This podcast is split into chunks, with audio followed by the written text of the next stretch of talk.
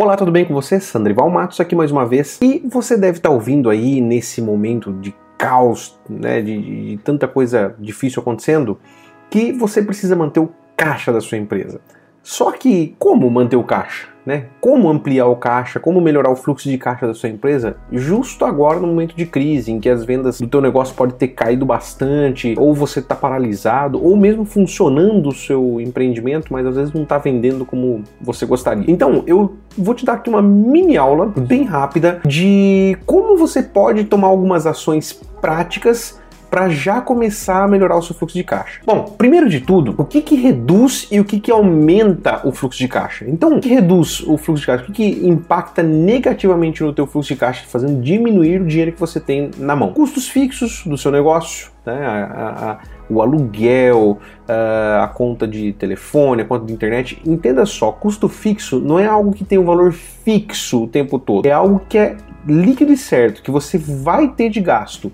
Então é aquele gasto que, independente de você fazer uma única venda no mês ou fazer milhares de vendas, o custo se mantém, tá bom? Então é, o aluguel é um exemplo disso, como eu falei, a internet, você vai ter esse gasto independente de você, se você fizer, por exemplo, uh, se você tem um delivery e você é, receber 50 ligações ou receber 1.500 ligações no mês, uh, o volume de que vai aumentar na sua conta telefônica é muito pouco, porque você está recebendo ligações, né? O seu aluguel não vai aumentar, se o seu espaço ainda comporta, não vai ter um aumento de locação, do valor de locação, né? Então, o custo fixo é algo que impacta negativamente seu fluxo de caixa. O negativo aqui, ó, não entenda assim, ah, custo fixo é ruim. Não, você precisa do custo fixo. Você precisa manter o custo fixo na sua empresa, senão você vai ter problemas depois para executar a sua operação. Se você não tem um aluguel, significa que você também não tem um espaço para trabalhar. Então, o custo fixo é algo muito significativo, tá bom? Depois os custos variáveis. O que é custo variável? É aquilo que impacta, aquele custo que ele, ele muda de acordo com o número de vendas. Então, se você faz pizzas, por exemplo, é uma pizza você vai gastar um, uma quantidade X de molho, de, de, de, queijo, de presunto, né? Se você fizer 10 pizzas, né, 10x, você vai fazer, vai consumir 10 vezes mais é, o queijo, o molho, assim por diante. Então, é, isso fazendo uma analogia com o ambiente de alimentação, né? Então, o seu custo variável é aquilo que vai mudar de acordo com a quantidade que você produzir, que você entregar. Num serviço é a mesma coisa, né? Se você é, presta um serviço e, e precisa de uma pessoa para uma pessoa consegue fazer 10 daquele serviço por dia, é, e você precisa de fazer 20, você vai precisar contratar outra pessoa. Então, esse é um custo que ele é, vai variar de acordo com a quantidade que você tiver de, de serviço aí para prestar, tá bom? E os investimentos, né? Veja só que não é aquele conceito de negativo, não é ruim aqui, é que impacta para menos, diminui o valor que você tem em caixa. Os seus investimentos, eles fazem você ficar com menos dinheiro.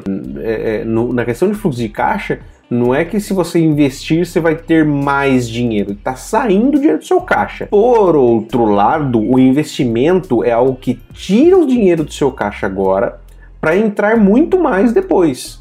Né? Isso é um investimento sadio, um investimento bom é aquele investimento que você coloca é, mil e recebe mil e cem. Se você colocar é, é, mil e cem, você vai receber três mil.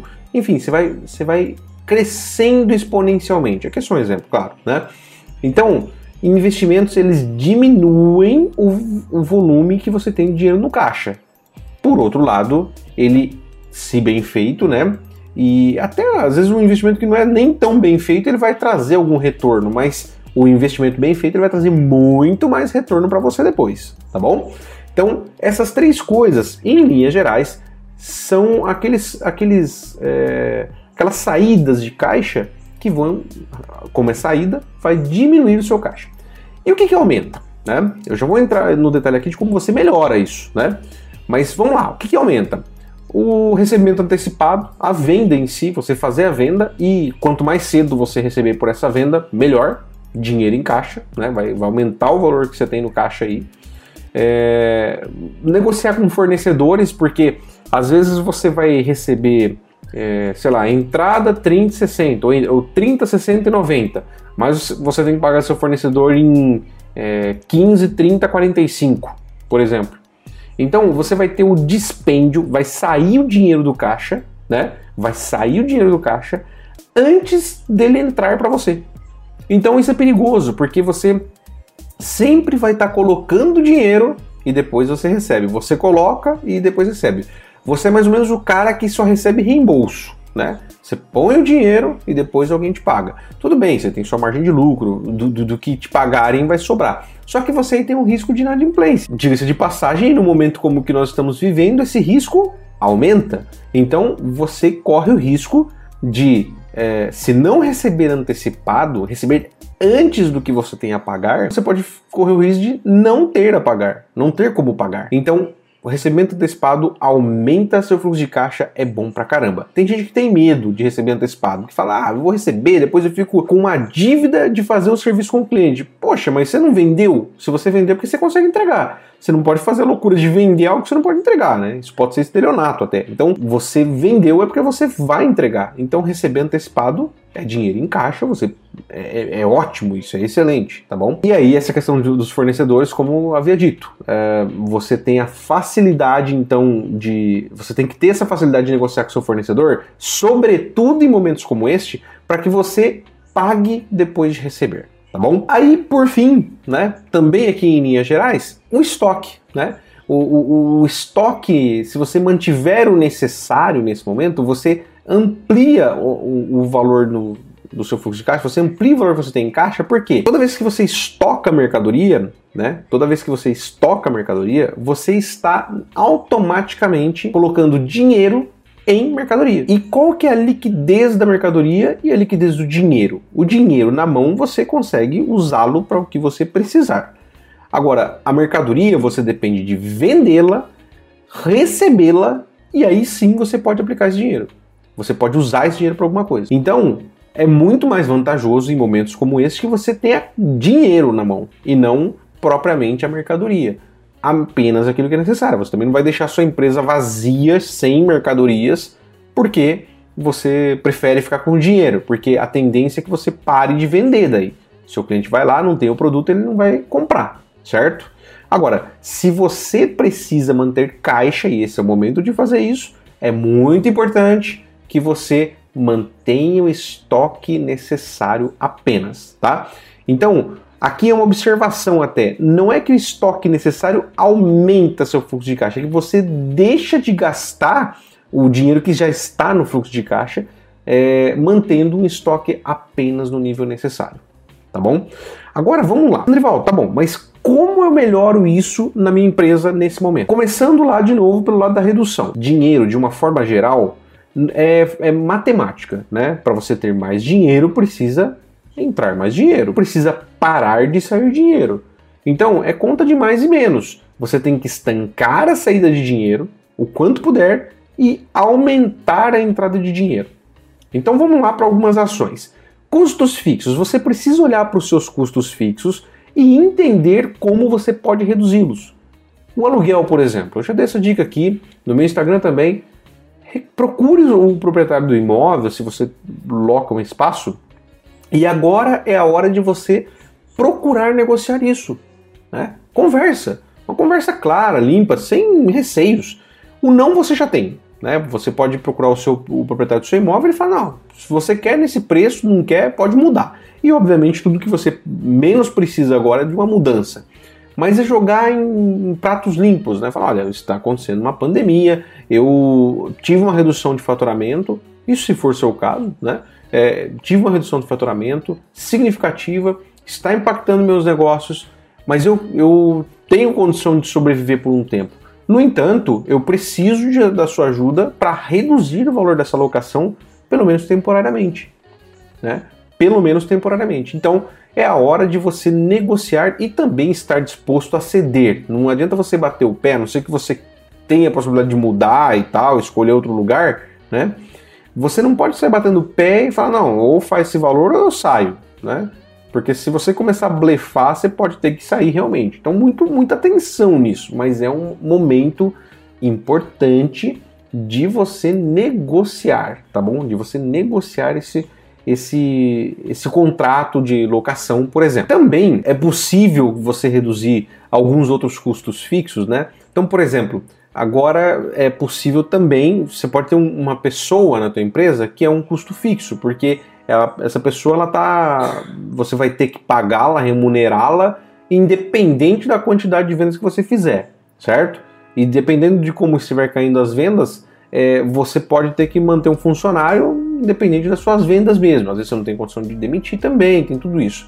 Então agora existem medidas do governo para que você possa é, manter esse gasto, esse, esse dispêndio, né, é, com folha de pagamento é, sob controle por um período pelo menos, através da redução, é, da suspensão do contrato, por exemplo, e daí você retoma isso depois. Também se aplica para aquelas pessoas que se enquadram mais em custos variáveis, né? Eu não estou entrando aqui no mérito assim, ah, mas pessoa não é custo, né? É óbvio, pessoa é um investimento na tua empresa. Mas é, é muito importante você pensar desse lado monetário nesse momento, até com uma certa frieza. Não estou dizendo que você tem que abandonar, que a pessoa não, tem vida tal. Ela tem vida se você conseguir manter um emprego bom. Mas se você não conseguir, é melhor que você já tome precauções para manter o salário dessa pessoa depois. É bom para você e para ela, tá bom? Então, o que, que você pode fazer? Suspender o contrato, por exemplo, e depois retomar. Então, você controla isso também. Isso para custos variáveis também vale. Você pode é, dar férias para as pessoas, o pagamento é um, um, pouco mais flexibilizado, atrelado ali a recebimento antecipado, você pode conseguir fazer um bom negócio aí, tá? Então controle é, esses custos. Primeira coisa, você tem que procurar reduzir é linha a linha, pessoal. Não tem como a gente falar assim, é, eu falar em linhas gerais aqui, reduza essa linha, essa e essa. Às vezes eu vou te falar, reduza pessoal, mas pessoal não é seu, seu maior é, gasto mensal. Né? Então você tem que ver qual é essa. Começa pelos maiores, né? Quais são os maiores custos que você tem? Primeiro, primeiramente, os fixos. Porque os fixos, independente da quantidade que você vender, você vai ter. Se você estiver vendendo, vendia 100 e agora vende 10, você continua com o mesmo custo. Então esse custo por venda ficou muito alto. Você tem que reduzir ele o quanto mais você puder, tá bom? Custos variáveis e despesa mesma linha, né? Você tem que reduzir isso quanto mais. Cuidado para não reduzir, às vezes, um, um, custo que você tem, uma despesa que. para você não cometer aquela economia que não é saudável, né? Você. Ah, vou, agora vou fazer um downgrade de tudo que eu tenho aqui. Tudo que é. é, é por exemplo, voltando lá no exemplo, no exemplo da pizzaria. Pô, eu vou diminuir meu custo variável. Eu comprava produto de primeira aqui, comprava é, ingredientes de primeira, vou comprar de segunda linha. Só que isso vai refletir nas suas vendas. Você vai perder clientela provavelmente, porque as pessoas que vão continuar consumindo o seu estabelecimento estão confiando no seu produto. Se você quebrar essa confiança, você pode vender menos. A tendência é que isso vá acontecer. Talvez ainda dentro desse momento mais crítico, que é onde você menos pode perder venda. Né? Já vou falar disso daqui a pouco.